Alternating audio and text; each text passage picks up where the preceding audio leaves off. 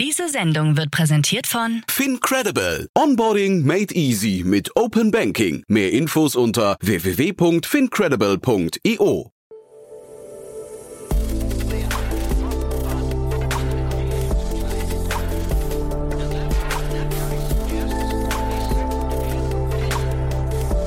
Startup Insider Daily. Nachmittagsupdate. Herzlich willkommen nochmal zurück zu Startup Insider Daily und wie vorhin angekündigt, wir haben zwei wirklich tolle Gäste. Zum einen ist bei uns Franziska Teubert, sie ist die Geschäftsführerin des Bundesverbandes Deutsche Startups. Wir haben gesprochen über den Start-O-Mat, also quasi den Wahlomat der deutschen Startup-Szene, den der Bundesverband aufgesetzt hat. Man hat die Parteiprogramme, also quasi die Bewerbungsschreiben ans deutsche Volk, an die deutschen Bürgerinnen und Bürger durchforstet, hat nach Punkten gesucht, die für die Startup-Szene relevant sind und hat dementsprechend einen ganz normalen Wahlomat aufgesetzt. Wenn euch das ganz interessiert, wir verlinken das in unseren Show Notes. Einfach mal ausprobieren. Man bekommt auf jeden Fall einen ganz guten Einblick, worauf auch der Bundesverband gerade achtet. Es sind Themen, die hatte ich nicht alle im Blick, aber äh, wahrscheinlich sind sie alle ziemlich relevant für die Zukunftssicherung des Innovationsstandortes Deutschland. Und vielleicht kennt ihr ja den einen oder anderen, der noch unentschlossen ist, der vielleicht aus der Startup-Szene kommt und nicht genau weiß, was er wählen soll. Wahrscheinlich hilft das äh, am besten einfach den Link oder auch diesen Podcast hier entsprechend weiterempfehlen. Der andere Gast bei uns heute ist Dr. Live Lundberg. Er ist von Xane und das ist eine Suchmaschine, die ist ziemlich faszinierend, äh, geht auch gerade ziemlich durch die Decke. Gerade eine 10 Millionen Euro Runde abgeschlossen, geht jetzt nach Japan und ist natürlich total faszinierend. Die Frage, wie kommt man auf die Idee, eine äh, Suchmaschine überhaupt äh, zu bauen und worauf muss man da achten? Was sind die ganzen Details, die Hindernisse und, und, und geht es natürlich viel um maschinelles Lernen, um Algorithmen, aber es geht auch viel um Strategie, um Positionierung, Geschäftsmodelle und so weiter und so fort.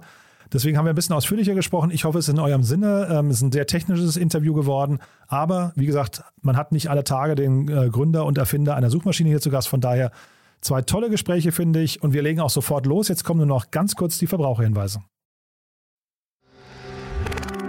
Werbung. Hi, hier ist Nina, Content Managerin bei Startup Insider. Suchst du deine nächste große berufliche Herausforderung? Dann melde dich bei uns. Wir suchen aktiv nach neuen Teammitgliedern, die Startup Insider zum führenden Informationsmedium der deutschsprachigen Startup-Szene machen wollen. Aktuell suchen wir Sales Manager, Customer Success Manager, Finanzmanager sowie Werkstudenten in den Bereichen Sales, Product und Content. Aber auch wenn keine passende Stelle dabei ist, melde dich trotzdem bei uns. Wir suchen immer nach leidenschaftlichen Menschen, die mit Startup Insider Großes bewegen wollen. Also, um mehr zu erfahren und dich zu bewerben, geh jetzt ganz einfach auf startupinsider.de/slash insider. Startup Insider Daily. Interview. Also, ich freue mich sehr. Franziska Teubert ist hier, Geschäftsführerin vom Bundesverband Deutsche Startups. Hallo, Franziska. Hallo, Jan. Ja, ich freue mich sehr. Wir sprechen über den Start-O-Mat, den ihr rausgebracht habt. Gab letzte Woche eine äh, ja, Pressekonferenz dazu mit Brigitte Zypris und Michael Bröcker. Ähm, da hat Christian Miele so ein bisschen durchgeführt, was ihr da vorhabt, aber vielleicht für die, die es nicht gesehen haben, vielleicht kannst du ja mal kurz beschreiben, was ihr da, was ihr da plant oder gemacht habt. Also mit dem Statomat wollen wir dem Startup-Ökosystem, den Gründerinnen und Gründern nochmal mehr zeigen, wo die Parteien eigentlich beim Thema Startup stehen in ihren Parteiprogrammen.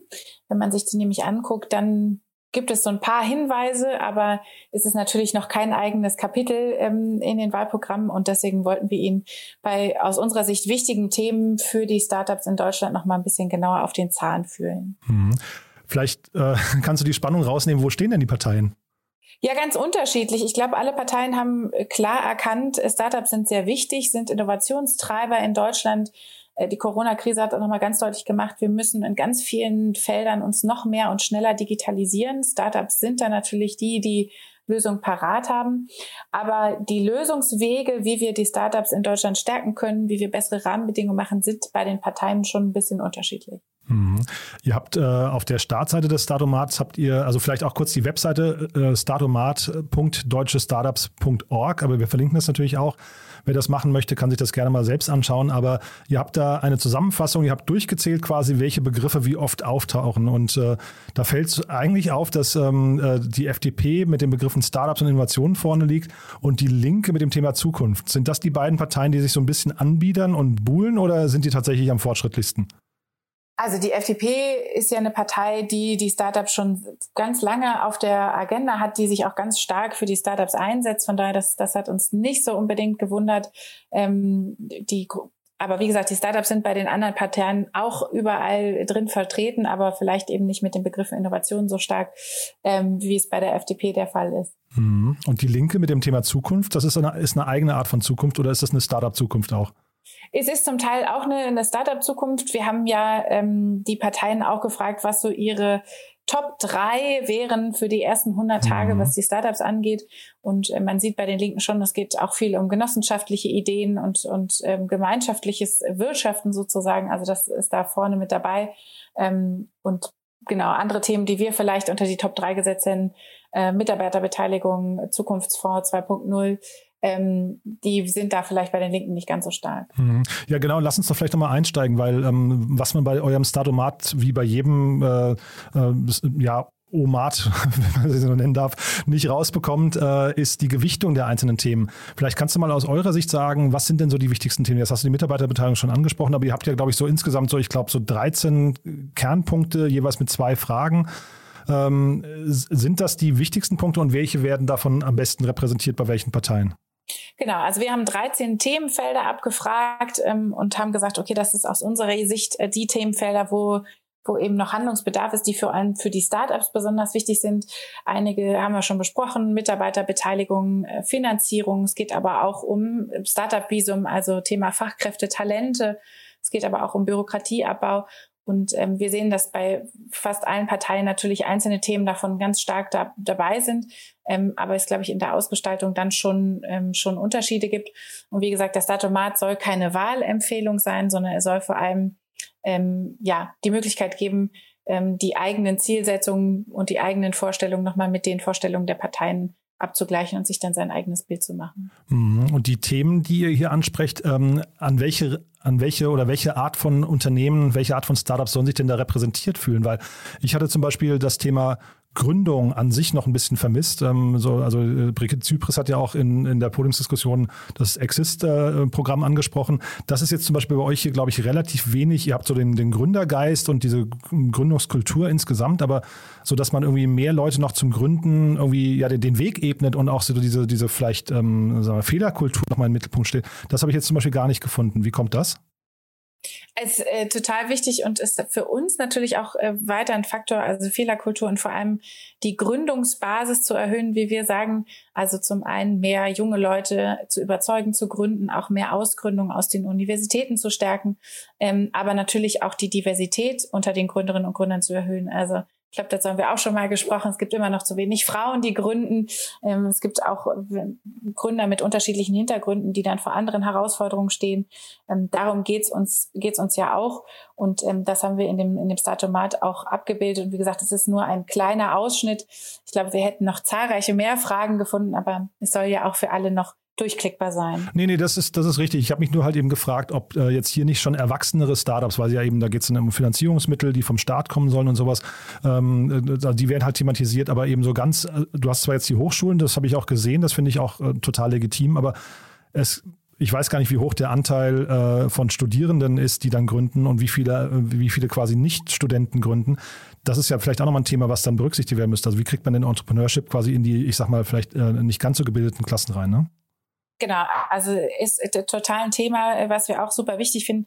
Ähm, muss man dazu sagen, es ist natürlich auch ein föderales Thema, kein Bundeswahlkampfthema äh, unbedingt. Mhm. Ne? Also äh, Bildung immer noch ein, ein, ein Landesthema in unserem föderalen System und deswegen da auch unterschiedliche ähm, ja, Akteure dann da involviert sind. Aber es ist ein wichtiges Thema, dem wir uns natürlich auch weiter annehmen wollen. Wie steht ihr denn, ich will jetzt hier kein, äh, kein zu schwieriges Thema aufmachen, aber wie steht ihr denn als Startup-Verband dem Thema Föderalismus gegenüber? Weil der ist ja wahrscheinlich, weil du, nur weil du es gerade ansprichst, ne, der ist ja an ganz vielen Stellen müsste es doch da eigentlich ruckeln, wo man sagt, also Datenschutz ist ein, plötzlich ein, ein, äh, Landes, Landesthema.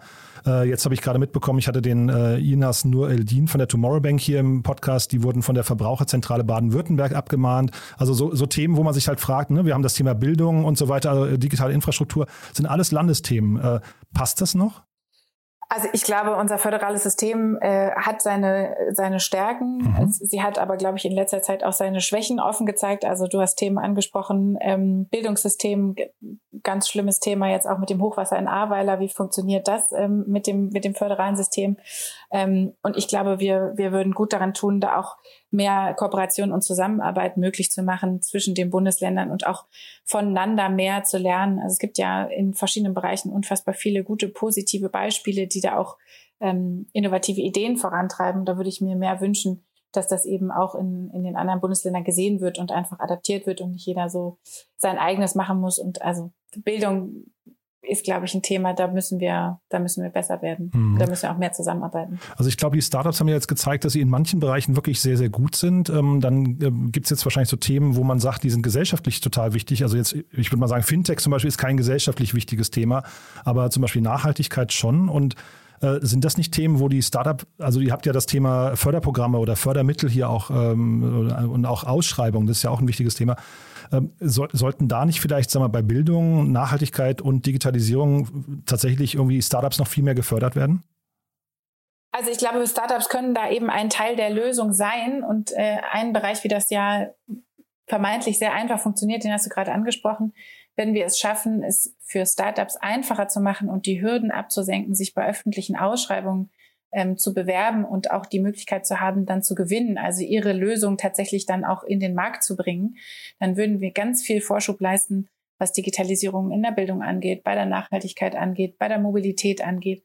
Und wir verschenken da ganz viel Ideen und Potenzial, die wir im Land schon haben, weil wir es eben nicht schaffen, sie bei diesen Ausschreibungen zu berücksichtigen und die Hürden so zu senken, dass sie eben eine Chance haben, sich da zu bewerben. Aber auch das ist zum Teil natürlich auch eine kommunale Aufgabe. Äh, deswegen also ein dickes Brett zu bohren. Ja, ne, deswegen hatte ich nach den Strukturen gefragt, ob, ob man die nicht vielleicht mal generell nochmal auf den Prüfstand stellen sollte, ohne jetzt den Föderalismus an sich äh, irgendwie in Frage zu stellen, aber dann vielleicht bei bestimmten Themen nochmal genauer hinzuschauen. Ähm, weil ihr habt ja zum Beispiel auch das Thema Plattformökonomie, ne? Habt ihr ja auch, das ist ja ein globales Thema und da frage ich mich dann immer, wie, wie weit kann man sowas runterbrechen auf Länderebene, um dann überhaupt noch schlagkräftig zu sein? Genau, also das, das meine ich. Ich glaube, es braucht einen, besseren Austausch, braucht ein bisschen mehr miteinander zusammenzuarbeiten und nicht jeder macht so seine eigene Lösung, sondern auch zu sagen, okay, das ist jetzt so die beste Lösung, die wir haben, ähm, dann lass uns die doch breit ausrollen und für alle machen. Also wir stehen uns da, glaube ich, in manchen Punkten immer ein bisschen sehr im Weg. Mhm. Und dann habt ihr äh, über KI-Regulatorien hier gesprochen. Ist das für euch ein wichtiges Thema? Ähm, es ist, glaube ich, auch ein sehr wichtiges Thema, nicht nur für uns, sondern auch für die KI-Startups. Ähm, also wir sind ja auch gerade in Vorbereitung für den neuen KI-Monitor, äh, der dann im November rauskommt. Also nicht zu viel zu verraten, aber äh, das Thema wird halt auch für die Startups sehr relevant und vor allem, ähm, wenn man sich dann den globalen Vergleich anguckt, äh, wo eben KI auch relevant ist, USA, China, dann ist das, glaube ich, schon noch ähm, ja ein Unterschied, den wir machen können auf der europäischen Ebene, eben da mit, mit klugen äh, Regularien und klugen äh, Ideen, wie das gut funktionieren kann, auch das Vertrauen in diese Technologie zu erhöhen. Ja, ich frage deswegen, weil ihr quasi das so als eine spezielle Technologie hervorgehoben habt. Ne? Ihr habt jetzt nicht Blockchain gesagt, ihr habt auch nicht irgendwie E-Mobilität gesagt, sondern tatsächlich KI. Äh, Finde ich, find ich auch nachvollziehbar, weil es so eine Querschnittstechnologie ist, aber zeitgleich wollte ich damit fragen, ist das aus eurer Sicht quasi so der wichtigste Bereich, auf den man momentan gucken sollte? Es ist momentan, glaube ich, ein sehr, sehr wichtiger Bereich. Wie du sagst, es ist ein Querschnittsthema und das sehen wir auch, es hält in allen Branchen Einzug. Ähm, und es, es bleibt eben auch eine wichtige, eine wichtige Technologie, auf die wir weiter setzen sollen. Deswegen haben wir sie da als einen stellvertretend rausgenommen im mhm. Statomat. Und sag doch noch mal was zu dem Thema Zukunftsfonds. Äh, wo stehen wir denn da? Ja, der Zukunftsfonds macht sich auf den Weg, so wie er jetzt da im äh, Kompromissverfahren äh, auf die auf die Beine gestellt wird. Ähm, aber wie gesagt, wir wollen da dranbleiben. Ich glaube, da da können wir nochmal nachjustieren. Thomas Jotzombeck hat ja auch schon in dem Interview gesagt, vom Zukunftspunkt 2.0 gesprochen. Ähm, also da, da braucht es, glaube ich, noch Ideen. Ähm, Verena Huppertz hat jetzt auch eine Initiative gestartet, neue Ideen zu, zu sammeln, wie wir eben mehr in diese innovativen Unternehmen investieren können.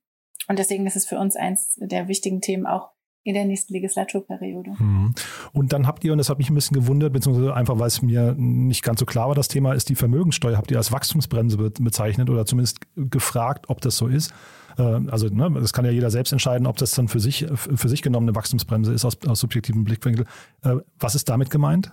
Also die, die Befürchtung bei der Vermögenssteuer ist ja die, dass eben Gründerinnen und Gründer, die durch ihre Finanzierungsrunden eine sehr hohe Bewertung für ihr Unternehmen haben, äh, auf diese, ich sag mal, Papierbewertung dann eben auch echte Steuern zahlen müssen ähm, und natürlich eigentlich den Wert nicht auf ihrem Konto haben. Also das Geld, was sie an Steuern abführen müssten, äh, ja quasi in Anführungszeichen Papier fiktiv ist. Und das ist natürlich eine große Hürde dann für Gründerinnen und Gründer, ihr Unternehmen groß zu machen, ähm, wenn sie dann befürchten, dass sie da eben äh, steuerlich sozusagen belastet werden für ähm, eine Bewertung, die noch gar nicht sich ähm, monetarisiert hat auf ihrem Konto. Das ist die Befürchtung und haben wir auch ähm, genau mit einer Umfrage unter Gründerinnen und Gründern auch eben diese Sorge nochmal herausgestellt.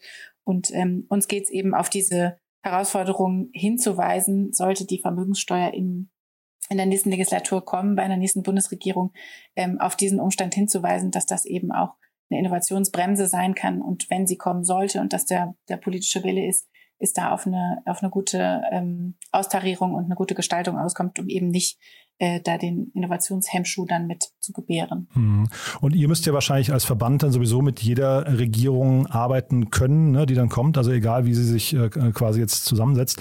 Gibt es denn, du musst jetzt gar keine Namen nennen, aber gibt es denn bei euch klare Favoriten äh, im Verband? Weil es gab jetzt zum Beispiel die ein bisschen kontrovers diskutierte äh, Spendenaktion, wo, glaube ich, 500.000 Euro gespendet wurden an die FDP von, äh, ich glaube, zehn Unternehmern und äh, Unternehmen. Ähm, ist die FDP da möglicherweise der tatsächlich aus eurer Sicht der, der beste Kandidat oder möchtest du aber sagen, nee, es ist also, ich weiß nicht, wie, wie transparent geht ihr da intern mit um? Also wir als Verband sind ja politisch neutral. Das heißt, ne, uns, uns geht es um die Interessen der Startups ähm, und die vertreten wir gegenüber jeder demokratischen Partei in Deutschland und mit denen, wir sprechen auch mit allen Parteien. Wir sprechen jetzt äh, im Vorfeld auch mit allen demokratisch gewählten ähm, Parteien außer der AfD. Also wir starten jetzt nächste Woche Dienstag mit unserer Serie Startups Meet Elephants. Wir haben alle Generalsekretäre äh, eingeladen der Parteien und sie haben auch alle zugesagt. Im Gespräch mit Christian Miele, äh, Lisa Grade und Lina Behrens werden sie uns Rede und Antwort zum Thema Startup stellen. Deswegen ähm, wir reden da mit allen Parteien und deswegen der Statomat soll keine klare Wahlempfehlung sein, sondern eben Orientierung bieten. Ähm, und es gibt Parteien, bei denen Startups mehr auf der Agenda sind als auf anderen. Ähm, aber am Ende äh, reden wir mit denen, die es dann am Ende werden. Und brauchen wir denn ein Digitalministerium? Das ist eine äh, sehr schwierige äh, Frage. Äh, wurde auch ähm, sehr kritisch diskutiert bei unserem Lounge-Event ähm, mit Brigitte Zypris und Michael Bröcker. Kann man auch noch mal auf dem YouTube-Kanal bei uns nachschauen. Es gibt eben Pro und Contra für ein Digitalministerium, verwaltungstechnisches äh, Contra oder auch zu sagen, wir, wir müssen da ähm, mehr, mehr Wumms hinterkriegen und es braucht einen Minister, der das an die, äh, an die Hand nimmt. Wir sind im Verband da auch so ein bisschen hin und her gerissen. Ich glaube, was für uns aber ganz, ganz klar ist, es braucht jemanden an der Spitze, Kanzlerin, Kanzler, der oder die am Ende sagt, das ist jetzt ein Prio-Thema und wir müssen hier wirklich was gestalten. Wir wollen hier wirklich, wirklich ähm, mal den Anschluss kriegen und wir dürfen da jetzt nicht weiter auf der Bremse stehen. Und das ist, glaube ich, der ganz entscheidende Punkt. Wie weit ist das Thema Digitalisierung da oben auf der Agenda? Wie weit ist das ganz oben auf der Agenda im Kanzleramt am Ende? Ähm, und wie das dann am Ende im Ministerium, in den verschiedenen Ministerien angesiedelt ist, das ist am Ende eine Ausgestaltung, die wahrscheinlich auch Gegenstand der Koalitionsverhandlungen sein wird. Aber ähm, uns ist ganz wichtig, es muss da ganz oben als Priorität auf die Agenda im Kanzleramt. Hm, ja, ich hatte mit Doro Bär mal ein Interview geführt und da, da klang schon raus, dass sie halt äh, eigentlich will, aber dann an, in vielen Punkten quasi einfach gehemmt ist, weil sie gar keine Durchsetzungskraft hat oder ne? Also ihr, ihr fehlt einfach das Mandat an der Stelle. Ähm, das, deswegen so ein bisschen die Frage, was, also vielleicht, vielleicht können wir noch mal einen Schritt zurückgehen. Was ist denn, was hat denn die Bundesregierung bis jetzt, in, also in der letzten Legislaturperiode jetzt richtig gemacht und was hat sie denn vielleicht auch versäumt, also jetzt aus, aus der Sicht der Startup-Welt? Also ich glaube, was sie ähm, gut hinbekommen hat, ist tatsächlich in der Corona-Krise eben in diesen Krisenzeiten da auch die Startups nicht zu vergessen und für die eben geeignete Instrumente hinzustellen, um sie durch diese Krise zu bringen. Ähm, großer Pluspunkt. Ähm, es hat die Bundesregierung auch verstanden, dass Startups wichtig sind und dass man vor allem auch Innovationen ähm, in den Universitäten fördern muss, auch eine Startfinanzierung braucht. Auch das haben wir in Deutschland ganz, ganz wundervoll ähm, jetzt geschafft. Und jetzt gilt es, dieses Ökosystem eben aufs nächste Level zu heben also wir sehen die Startups, ne, die werden jetzt älter. Wir haben die ersten, die sehr erfolgreich sind. Wir haben die ersten, die die großen Exits hingekriegt haben.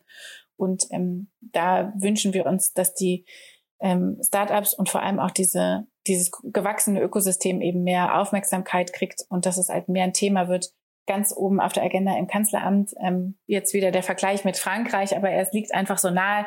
Ähm, Macron hat das als, als sein großes Ziel ausgegeben, da eben äh, noch mehr große Startups hervorzubringen, hat es geschafft, da ähm, klarere Verwaltungsstruktur zu schaffen, klarere Ansprechpartner zu schaffen und da einfach mit, ja, mit Strategie und mit, ähm, mit Nachdruck eben was zu bewegen. Und das würden wir uns für die nächste Legislaturperiode und für den nächsten Kanzler, die nächste Kanzlerin auch wünschen. Mhm. Ja, man darf ja nicht vergessen, Celonis, ne, als jetzt Beispiel vielleicht äh, eines der größten Startups hier oder wenn nicht sogar das größte in Deutschland, äh, ist ja fast aus München jetzt eher in die USA, nach New York, glaube ich, gezogen. Ne? Also von daher sieht man ja vielleicht auch, dass da bestimmte, ich kenne jetzt die Hintergründe nicht, aber man sieht vielleicht, dass da die Rahmenbedingungen hierzulande auch Teil davon sind, ne? von, von der Ursache. Genau, genau. Also an den Rahmenbedingungen muss man, glaube ich, weiter arbeiten, äh, Mitarbeiterbeteiligung, Talente, fairer Wettbewerb, ähm, die Exit-Möglichkeiten, die größeren Finanzierungsrunden in Deutschland. Da gibt es noch einiges zu tun, um im internationalen Wettbewerb mithalten zu können. Super. Du und sag mal, dann vielleicht letzte Frage noch oder äh, Anmerkung. Was mich total gewundert hat, ist, dass ihr nicht, also ihr seid ja der Startup-Verband, dass ihr nicht quasi auch ganz junge und kleine Parteien irgendwie untersucht, ja, weil das wäre jetzt für mich total logisch, dass man da so irgendwie die Brücke baut und die Hand reicht und sagt, hier, wir, also, ne, ihr habt euch jetzt auf die etablierten fünf oder sechs konzentriert, aber äh, außer der AfD. Ähm, aber dass man vielleicht mal sich, ich weiß nicht, ein Volt oder wie auch immer sie alle heißen, anguckt und sagt, was haben denn, was steckt denn da vielleicht drin? an, an äh, äh, weiß nicht, an Visionen, die man vielleicht irgendwie ja, nach und nach aufbauen muss, wie so ein Startup. Genau, also dann wäre die Liste, glaube ich, sehr, sehr lang ja, geworden. Ja, wir haben jetzt ne, mhm. gesagt, wir, wir orientieren uns an denen, die im aktuellen Parlament sitzen, ähm, die auch mit großer Wahrscheinlichkeit, äh, so sehen die Umfragen gerade aus, auch wieder ins Parlament ähm, gelangen. Deswegen, also uns ging es dann da darum zu gucken, wer, wer wird es wahrscheinlich ins Parlament schaffen. Ähm, aber hinter den Kulissen tauschen wir uns auch mit kleineren Parteien auf. Alles klar. Okay, Franziska, also jetzt haben wir ein bisschen länger gesprochen, aber ich glaube, es ist was wert. Haben wir denn was Wichtiges vergessen? Ja, alle wählen gehen natürlich, ne? Äh, Ende September. Ja, das ist selbstverständlich, hoffe ich. genau. Cool. Du, dann vielen Dank, dass du da warst und ja, weiterhin viel Erfolg. Wir ver verlinken den äh, Statomat auf jeden Fall. Äh, das kann man, ich würde sagen, in fünf Minuten ausprobieren. Hat auf jeden Fall dann wieder so einen Puzzlestein für seine Meinung. Genau, sehr gerne. Vielen Dank.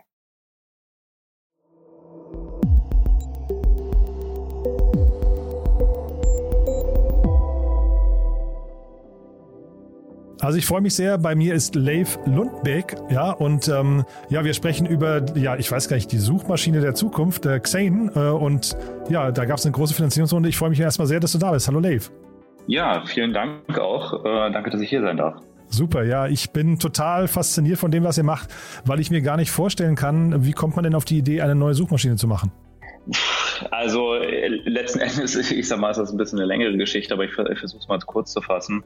Ähm, äh, eigentlich hat uns vor allen Dingen gestört, dass es äh, immer nur so eine Art Entweder-Oder gibt. Also das heißt, es gibt entweder komplett Privacy und äh, man muss natürlich, wenn man auf Privacy geht, äh, auf eine ganze Menge Dinge Rücksicht nehmen und eine ganze Menge auch rausnehmen, äh, ganze Menge Sachen auch rausnehmen oder nicht berücksichtigen, beispielsweise eben Personalisierung. Oder wir haben eben natürlich auf der anderen Seite so sowas wie Google beispielsweise, was natürlich quasi alle Daten sammelt und dann natürlich auch in, in dem Zuge wesentlich bessere Suchergebnisse liefern kann. Und äh, wir ähm, kommen ja quasi aus der Forschung und wollen, ähm, haben auch äh, in, in der Richtung schon äh, im Vorfeld gearbeitet und wollten vor allen Dingen eben dieses Trade-off beseitigen. Das heißt, etwas bauen, was quasi beides miteinander ähm, ja, vereinigt und quasi eben, wie wir es im Prinzip immer ausdrücken, äh, diese quasi diese Convenience durch Personalisierung mit ähm, Privatsphäre zusammenbringen durch Technologie. Also das heißt, wir wollen eben mit Hilfe von Technologie äh, eben diese Probleme beseitigen, ähm, statt jetzt nur auf beispielsweise Regulierung ähm, oder äh, Governance oder sowas zu setzen. Mhm. Also so viel jetzt die Theorie. Jetzt habt ihr eine Finanzierungsrunde abgeschlossen über 10 Millionen. Äh, das zeigt, dass ihr wahrscheinlich dabei seid, das auch richtig umzusetzen, was ihr euch da vorgenommen habt, ja? Genau, also wir haben äh, ja, im, also wir hatten eine ganze Zeit, also knapp zwei Jahre lang äh, in Stealth-Modus ähm, quasi diese Suchmaschine ähm, oder wie wir es eigentlich jetzt eher auch nennen, Discovery Engine oder Discovery Browser ähm, gebaut. Ähm, also wir haben äh, quasi im 2017 oder 2018 rum gestartet und ähm, dann im letzten Jahr, Ende letzten Jahres ähm, eben auch äh, den, den Launch von der 1.0 durchgeführt nach einer Beta-Phase mhm. und seitdem äh, dann natürlich vor allen Dingen uns auf das Wachstum fokussiert, aber eben auch ähm, darauf fokussiert, eben weitere Features zu entwickeln und uns in eine ganz bestimmte Richtung auch äh, weiterzuentwickeln, wo wir eine, na ich würde, ich würde, Nische ist so ein bisschen das falsche Wort, aber wo wir im Prinzip unsere Zukunft sehen und ähm, kann ich später gerne nochmal drauf eingehen mhm. und genau und jetzt haben wir dann Schritt für Schritt dann eben nach eben weiterem Wachstum ähm, eben auch bewiesen, dass es eben eine sehr starke Nachfrage gibt und ähm, dann jetzt eben den weiteren Schritt ähm, dann eben auch durchgeführt mit eben der Series A äh, um eben auch weiter in Wachstum zu investieren und eben auch in weitere Märkte. Aber ihr hattet ja vorher auch schon Kapital aufgenommen, glaube ich, ungefähr sogar in gleicher Höhe. Ne? Warum jetzt? Also bitte nicht falsch verstehen, 10 Millionen Euro ist eine tolle, tolle Nummer. Mhm. Aber warum jetzt dann eine vergleichsweise kleine, also im Vergleich zur Vorrunde kleine äh, Series A? Äh, na, tatsächlich hatten wir äh, vorher zwei Runden gemacht. Das heißt, ähm, also das ist, sage ich mal, die, das Gesamtkapital, was wir geraced haben. Das heißt, wir haben äh, zunächst eben eine kleinere, ähm, ja, initiale quasi Runde gemacht ähm, von mhm. drei Millionen oder 3,5 Millionen und dann haben wir nochmal eine Runde von, also quasi die, die richtige Seed-Runde gemacht ähm, von äh, 5,5 Millionen was dann insgesamt neun sind und dann jetzt eben den nächsten Schritt zehn Millionen. Also das heißt Step by Step. Ähm, man muss dazu auch sagen, dass wir ähm, in, in, in dem Zuge, wie wir quasi auch unsere Technologie bauen, äh, sehr skalierbar sind. Das heißt, wir brauchen eigentlich gar nicht äh, jetzt irgendwie so wie es, ah, was, was man jetzt manchmal bei solchen ähm, Food Delivery Geschichten beispielsweise auch hört, ne, wo man, wo es dann um Milliardenbeträge gibt, mhm. geht. Ähm, das, das ist auch ein bisschen ein anderes äh, Business, würde ich sagen. Mhm. Ja, vielleicht kannst du euer Business noch mal ein bisschen beschreiben, weil ähm, ich hätte jetzt gedacht, äh, im Suchmaschinenmarkt ist es so, entweder man findet den Heiligen Gral und dann geht es halt total ab und dann laufen die Investoren auch äh, Sturm und wollen unbedingt viel Geld auf den Tisch legen. Oder man mhm. ist halt eher so im Experimentiermodus. Und äh, seid, seid ihr schon irgendwie also habt ihr quasi die Nuss schon geknackt, würdest du sagen? Oder vielleicht kannst du auch mal beschreiben, ich habe gesehen, ihr geht nach Japan. Das habe ich auch nicht ganz einordnen können. Warum ist das denn so?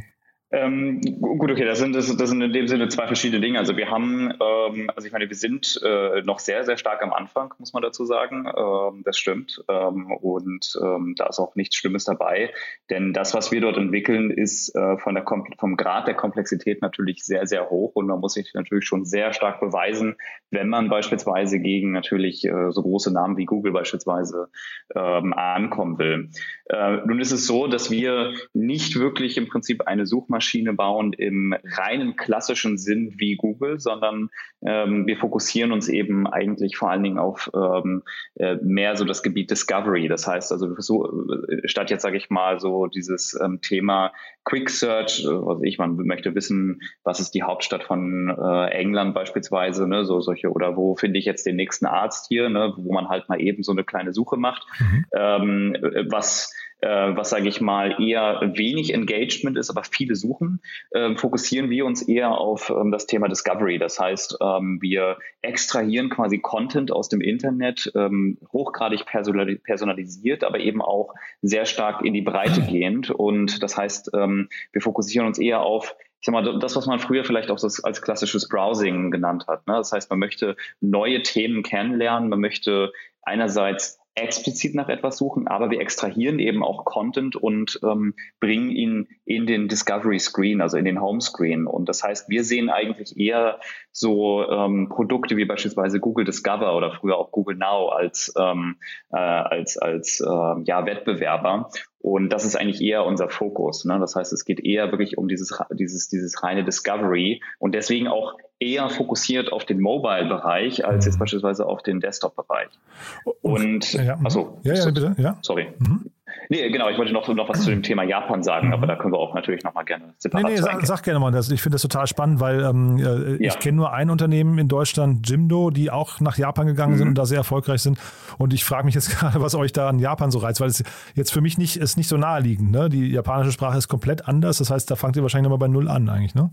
Nicht unbedingt. Ähm, wir haben ähm, unsere KI so gebaut, also unsere komplette KI läuft ja, also es sind tatsächlich mehrere KI-Modelle, laufen ja direkt auf dem Endgerät. Das heißt, ähm, sie ähm, adaptieren sich quasi an dem ähm, persönlichen Verhalten, was man aufzeigt. Und ähm, äh, das sind quasi ist ein Zusammenspiel von mehreren Modellen, die eben das, den, den, Text verstehen und den Text einordnen und dann eben auch das, das Verhalten im Prinzip im Zusammenhang mit dem äh, Textverständnis bringen, um eben den besten Content zu extrahieren und auch zu bewerten.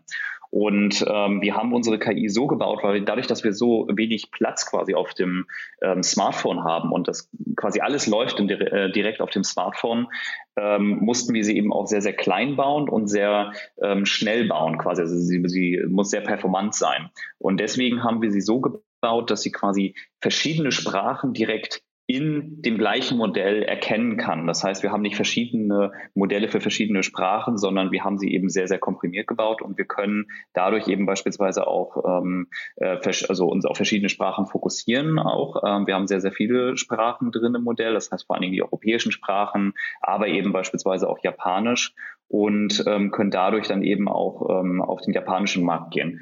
Zum japanischen Markt nochmal ähm, als, als ähm, ich meine, was ist so reizvoll an dem?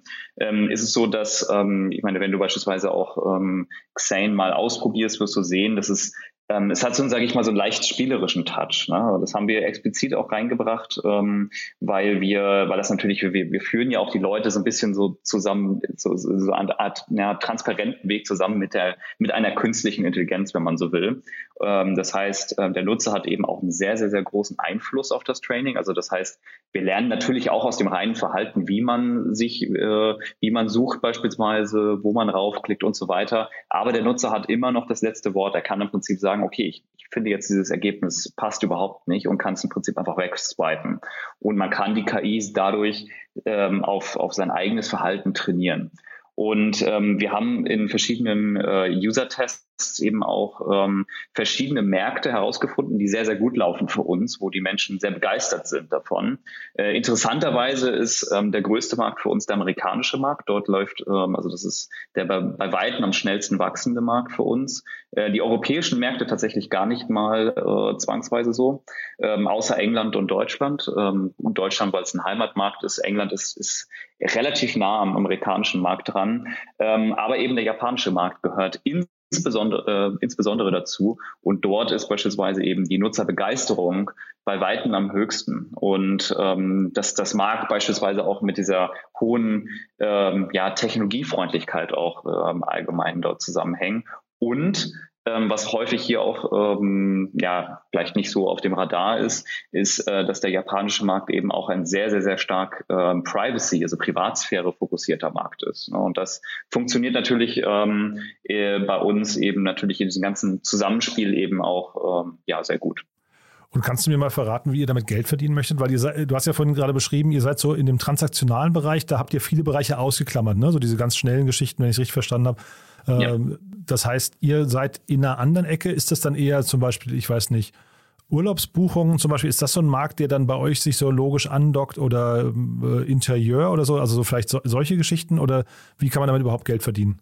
Ähm, interessante Frage auf jeden Fall, denn ähm, wir, also die häufigste Nutzung ähm, äh, findet tatsächlich so im Bereich Content Discovery ähm, statt. Das heißt, ähm, also dass man wirklich ähm, ja Artikel, Blogartikel und so weiter sucht, die auch gleichzeitig eben wieder vorgeschlagen werden im äh, Discovery Screen. Das heißt, es geht eben sehr, sehr stark in die Richtung und beispielsweise nur nur als kleines Beispiel, äh, Google wird im Durchschnitt dreimal pro Woche Woche genutzt. Ähm, also das heißt, drei Google-Anfragen werden durchgeführt. Das ist natürlich per, also pro für jeden Menschen natürlich oder? pro Nutzer, genau. Also es ist natürlich pro Nutzer natürlich, also viele Nutzer nutzen es wahnsinnig viel, mhm. andere Nutzer nutzen es kaum. Ähm, aber das ist so der Durchschnittswert. Und bei Xane ist der Durchschnittswert beispielsweise ähm, je nach ähm, Operating System, ne, also bei, ähm, bei, bei iPhones sind es beispielsweise um die sechsmal pro Tag und ähm, bei Android sind es so zwischen drei und vier Mal pro Tag. Das heißt, es ist ein vollkommen anderes Nutzerverhalten. Das heißt, es ist viel, viel stärker ähm, Engagement äh, getrieben. Das heißt, ja, wobei also ich, viel kurz, stärker. Wenn ich da kurz reinhaken darf, ich glaube, ja. das ist schon Äpfel mit Birnen verglichen, ne? Weil also nichts gegen eure Nutzerzahlen, bitte, die sind toll, aber ähm, ja. ich glaube, äh, ihr habt wahrscheinlich eine sehr, sagen wir, eine sehr ähm, äh, fortgeschrittene, äh, innovationsfreudige Nutzerschaft. Und wenn du die bei Google dir angucken würdest, wäre die wahrscheinlich in einem ähnlichen Segment, oder würdest du nicht sagen? Ähm, nicht unbedingt. Also tatsächlich ähm, sind es, ist es sehr, sage ich mal, relativ allgemein und ähm, es ist es ist so ein bisschen die Art, und Weise. Das heißt deswegen, man kann es nicht mit dieser reinen Suchmaschine mhm. vergleichen, sondern man muss es eher vergleichen beispielsweise mit Google Discover, wo beispielsweise auch die Nutzungsrate viel viel höher ist. Und das Interessante ist aber, dass wir dadurch, dass wir eher auf dieses Engagement fokussiert sind, ähm, gehen wir eher in Richtung ähm, Subscriptions. Ähm, das heißt, wir ähm, testen, sind da jetzt gerade im Price-Testing und ähm, bringen dort dann eben auch ähm, das Subscription-Modell im Laufe dieses Jahr, äh, des Jahres 2021 dann eben auch ähm, raus. Ähm, das heißt, wir gehen dann eben Markt pro Markt ähm, dann eben vor und ähm, genau, werten das dann quasi datenbasiert aus. Aber das finde ich super spannend, weil das wollte ich dich auch fragen. Es gibt ja in Amerika gerade, ich glaube, Niva oder so ähnlich heißen die, ne? Ja, die, die genau. äh, Google Executives, die jetzt irgendwie so drei oder vier Leute Ja. von Google, die ihre eigene Suchmaschine gestartet haben. Und ich glaube, die kostet auch so um die 5 Dollar im Monat, habe ich, glaube ich, in Erinnerung. Ne? Äh, ganz genau, ja. Und das ist also ein Weg, den du für euch auch sehen würdest?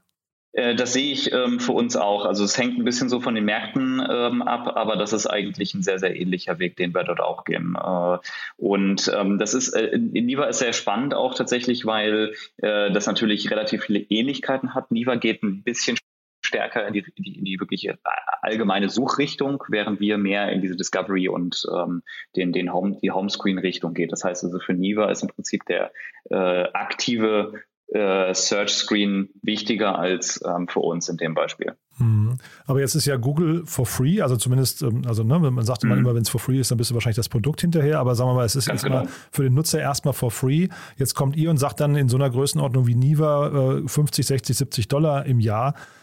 Was ist dann der Mehrwert, den ich, den ich mir dafür erkaufe? Also warum, warum glaubst du, dass Nutzer tatsächlich so einen Betrag, weil das ist ja schon eine Entscheidung dann hinterher, ne? Da kann ich auch äh, zweimal äh, mittelgut essen gehen davon. Ähm, wa- was, was, was ist hinterher, oder einmal gut essen gehen, aber wie auch immer, Mhm. ne? Aber also es ist auf jeden Fall eine Entscheidung, ne? Definitiv, ja. Nun, ähm, das ist, ähm, ich meine, erstmal ist natürlich die eine Frage, was der Preis wirklich wird, aber ähm, die zweite Frage ist, äh, natürlich äh, müssen wir dort im Prinzip einen größeren Mehrwert äh, bieten. Also ich bin davon überzeugt, dass wir äh, nicht ähm, mit den gleichen Features wie Google oder das Google mit den, mit den Features, die sie haben, dort ähm, ein Subscription-Modell so ohne weiteres einführen können. Ähm, aus meiner Sicht funktionieren Subscription-Modelle vor allen Dingen dann, wenn man es wirklich täglich mehrfach nutzt.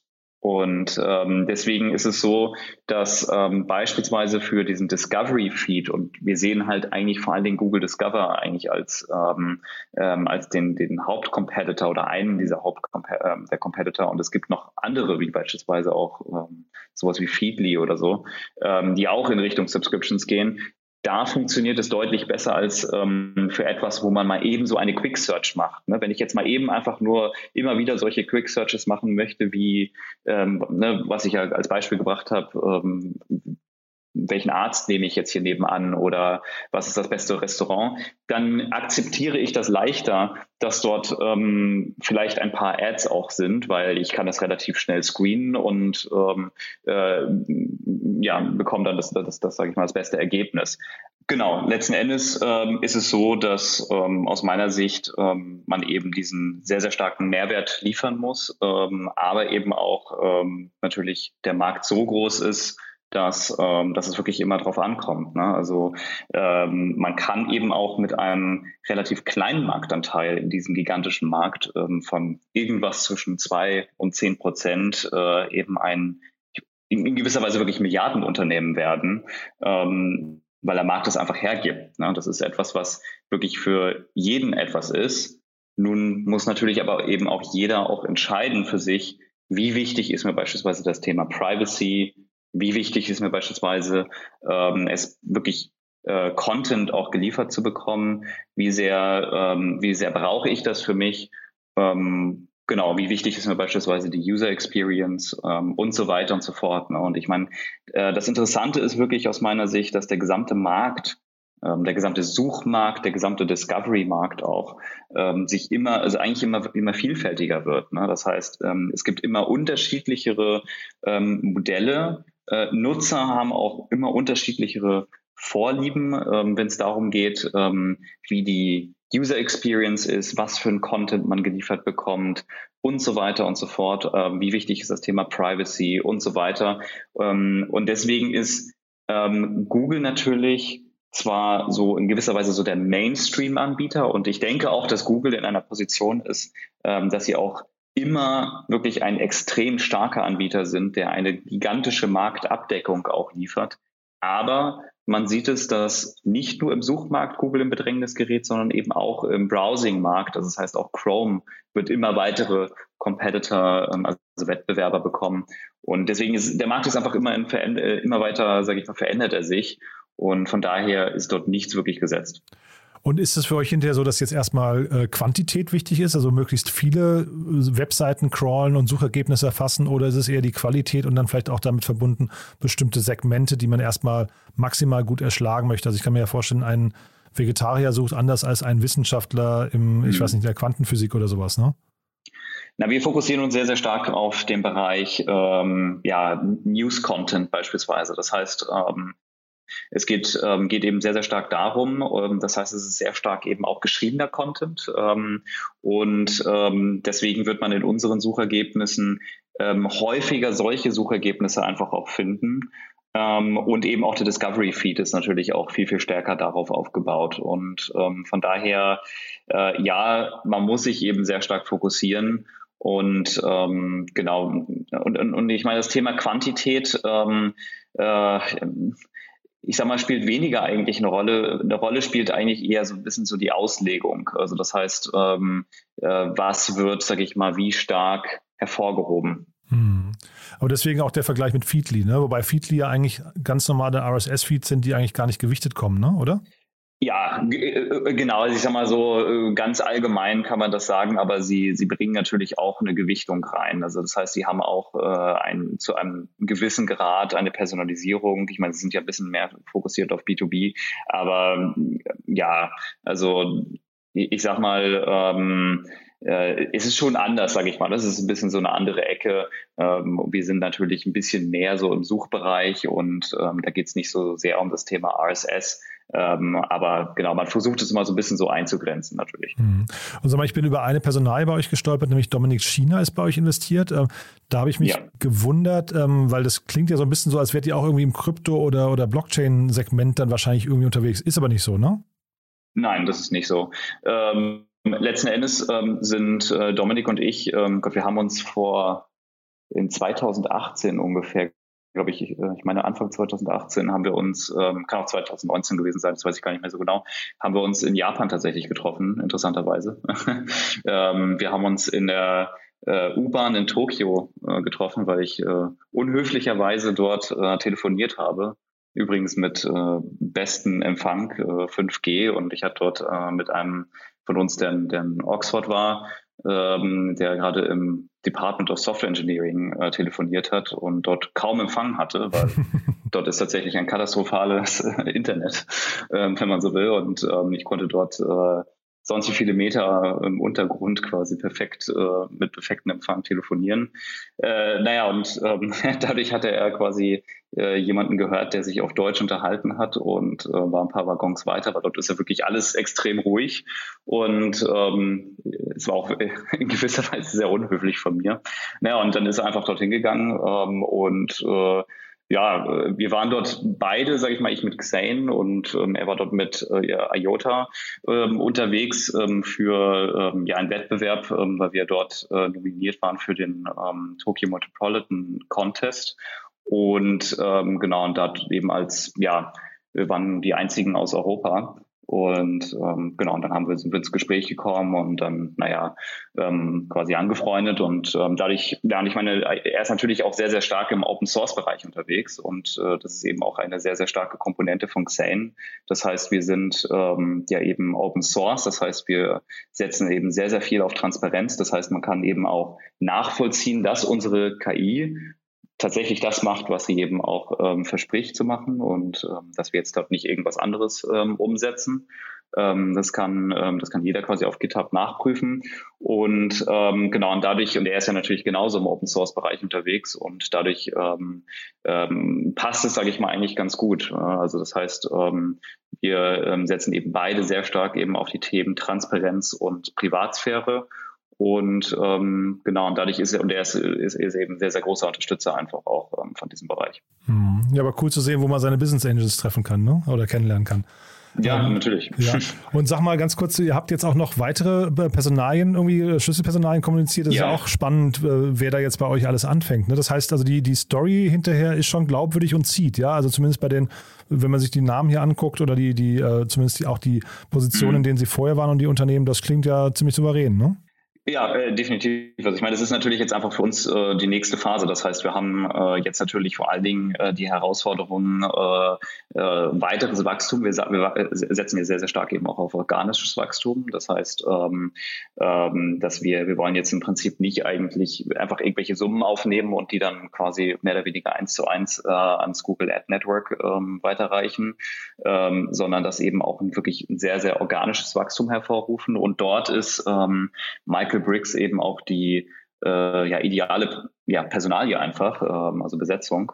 Denn ähm, er hat äh, quasi das ganze Growth-Team und den Growth-Bereich bei Skyscanner aufgebaut vor allen Dingen eben mit einem wahnsinnig starken SEO-Bereich ähm, und ähm, also eben auf einen sehr, sehr starken ähm, organischen Fokus. Denn so ein Unternehmen wie Skyscanner, also eben auch natürlich im Suchbereich, jetzt natürlich sehr dediziert auf ähm, Flugsuche ähm, spezialisiert, ähm, ist eben vor allen Dingen groß geworden damit, ähm, dass sie wirklich im Google-Ranking in dem Sinne ähm, immer eigentlich auf dem ersten oder zweiten Platz landen mussten. Ähm, und zwar eben auch organisch. Ne? Das heißt nicht ad-based.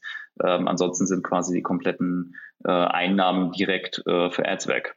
Und genau, deswegen ist das natürlich sehr, sehr wichtig und gleichzeitig natürlich dann auch noch die anderen Personalien, äh, Daniel von Heil, äh, gerade für den ganzen Bereich äh, Partnerships und, ähm, und, und, und Finanzen eben eine wirklich sehr, sehr gute Besetzung. Ähm, vorher war er ähm, Head of Global Partnerships bei der Deutschen Bank beispielsweise. Und ähm, das ist eben auch ein Bereich, der für uns jetzt sehr, sehr ähm, wichtig wird einfach. Mhm. Und vielleicht kannst du uns noch mal einen kurzen Ausblick geben. Also wir könnten jetzt wahrscheinlich noch ewig darüber reden, was macht gute Suche aus und was, was, ja, also ich, ich verstehe total, wo ihr, wo ihr herkommt. Äh, vielleicht kannst du mhm. noch mal kurz erklären, wo ihr hin wollt, also vielleicht oder wo ihr sein werdet in, so, sagen wir, vielleicht drei, vier, fünf Jahren. Äh, mhm. Japan habe ich jetzt verstanden, dass da, da, das ist für euch quasi fast so ein halber No-Brainer klingt so, weil, weil die Architektur eurer Software das einfach sofort hergibt. Aber äh, sag doch mal vielleicht, wo steht ihr in drei Jahren?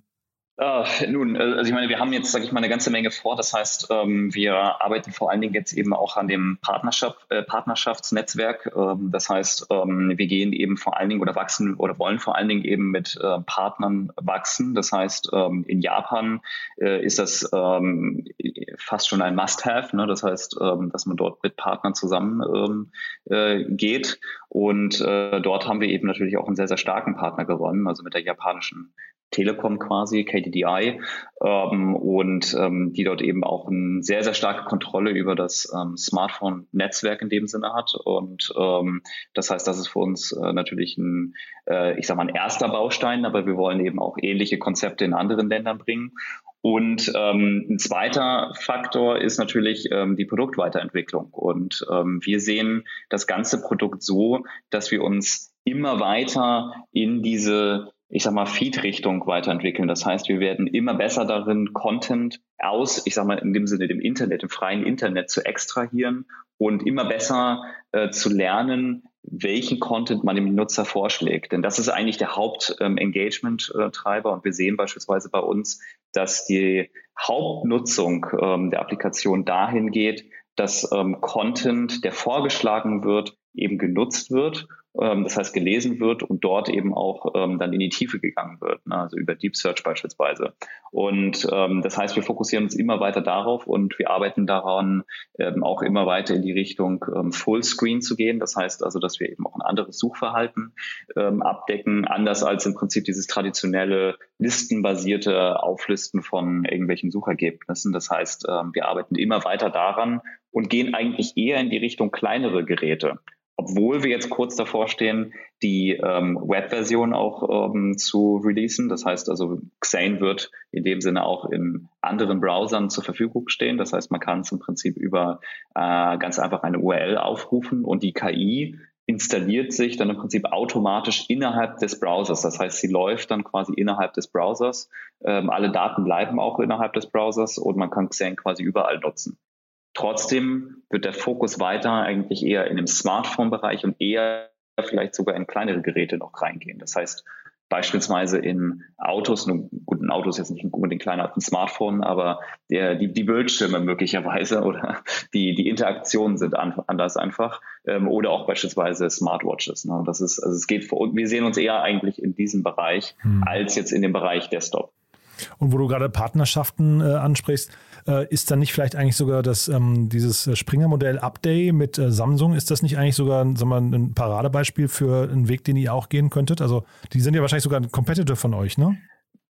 Ähm, in, in, gewisser Weise. Also ich meine auch, ähm, ich, ich, meine, gut, Samsung hat ja verschiedene solche Dinge auch schon, solche Konzepte, so sowas wie Flipboard meine ich auch. Äh, ich glaube, das gehört auch zu Samsung. Ach ja. Ähm, ich meine in gewisser Weise schon. Ähm, wir sind ja, ich meine, ich bin immer nicht so der größte Fan davon, dass jetzt äh, irgendwie jemand wie Samsung im Prinzip das etwas aufkauft und dann steht das im Prinzip vor allen Dingen den Samsung-Nutzern äh, pre-installed zur Verfügung.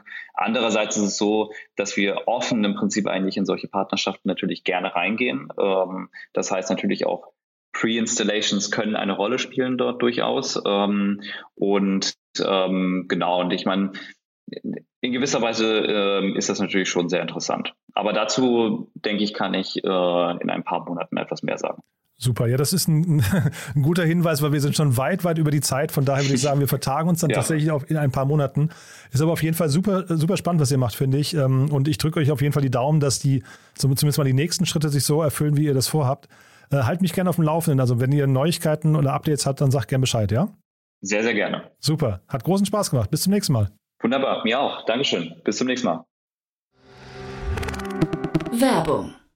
Hi, hier ist Moritz, Marketing und Growth Manager bei Startup Insider. Wenn du über die verschiedensten Themen immer auf dem neuesten Stand sein möchtest, dann empfehle ich dir auf jeden Fall unsere Newsletter auszuprobieren. Von unserem täglichen Morning Briefing Startup Insider Daily zu unseren themenspezifischen Newslettern wie Krypto und Web3, Investments und Exits oder KI Kompakt bist du mit unseren Newslettern immer top informiert. Falls du interessiert bist, kannst du dich jetzt ganz einfach kostenlos anmelden und zwar unter startupinsider.de/slash insider. Startup Insider Daily, der tägliche Nachrichtenpodcast der deutschen Startup-Szene.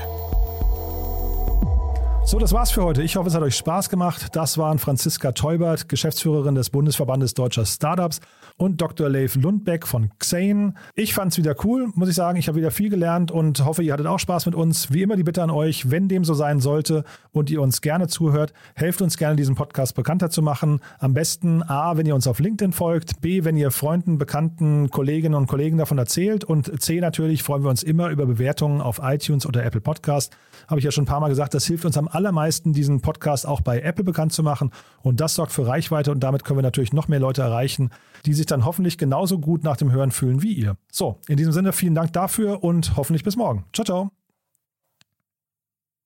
Diese Sendung wurde präsentiert von Fincredible. Onboarding made easy mit Open Banking. Mehr Infos unter www.fincredible.io.